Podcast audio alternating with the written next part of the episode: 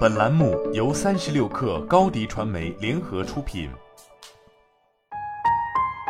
本文来自三十六氪神译局。多年以来，大家习以为常的设定是，通勤者自行负责自己的日常开支，即便是更长时间、更昂贵的通勤，实际上也是从通勤者的工资中开支。如今，这项传统的非常确定之势却遭到了质疑。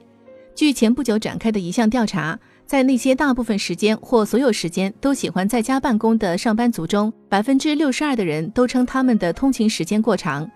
在通勤时间较长的城市，这些因素都会延缓人们回归办公室生活，甚至在因新冠疫情爆发而引发人们的担忧之前，对城市经济和商业地产的估值都出现了变化。来自伦敦的受访者普遍都在称他们的通勤时间太长，成本太高。那么，如果说伦敦回归到办公室工作模式的速度缓于英国其他地区，也没有什么奇怪的了。据英特尔公司子公司的数据，二零一九年伦敦和英格兰东南部的单程平均通勤时间为四十五分钟，其中百分之十八的通勤者都要忍受一到两个小时的通勤路程。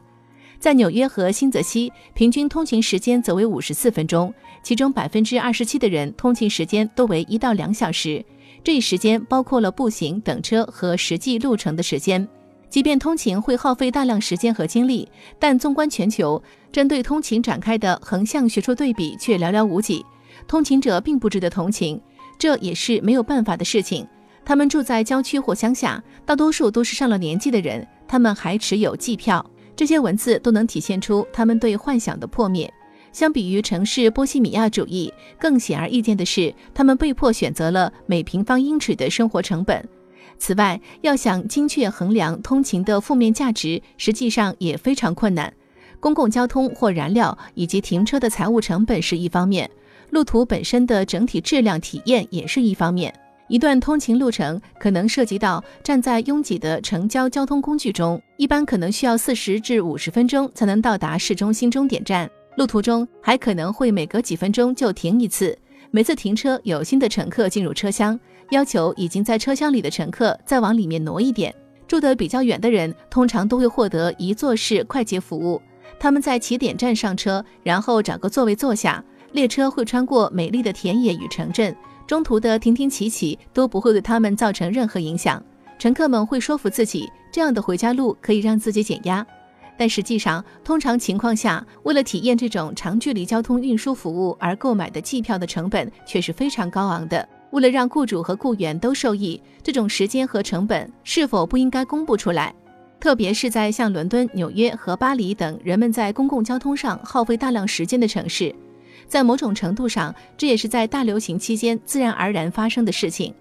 前不久，学者何塞·玛利亚·巴雷罗。尼克·布鲁姆和史蒂文·戴维斯的一项研究发现，雇员通勤时间中能节省下来的百分之三十五的时间，都投入到了雇员最重要的工作当中。对于雇员而言，他们会理直气壮地认为，相比于在家办公，通勤肯定会让他们有所损失。对于在伦敦全职工作的人而言，他们希望能多拿五千一百英镑（约合四点五万人民币）的薪资，才愿意回到办公室工作模式。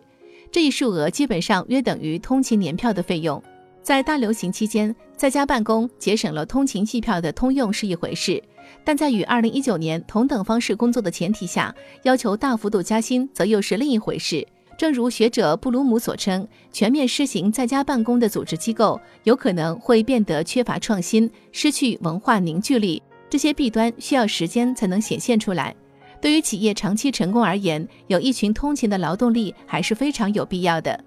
当然，这些因素也在促进一种折中模式的形成，即几天在办公室办公，几天在家办公，还有更加灵活的上下班时间，从而错开早晚上下班高峰期。年轻的职场人士现在可能不会去庆祝作为通勤者的议价能力。在各项调查中，住在市中心的年轻职场人士并没有特别支持在家办公这种模式。然而，无论他们多么坚决地抵制单调的郊区生活，当他们以后不可避免地成为通勤者时，他们中的许多人都会受益。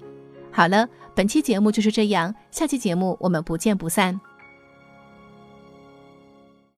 高迪传媒为广大企业提供新媒体短视频代运营服务，商务合作请关注微信公众号高迪传媒。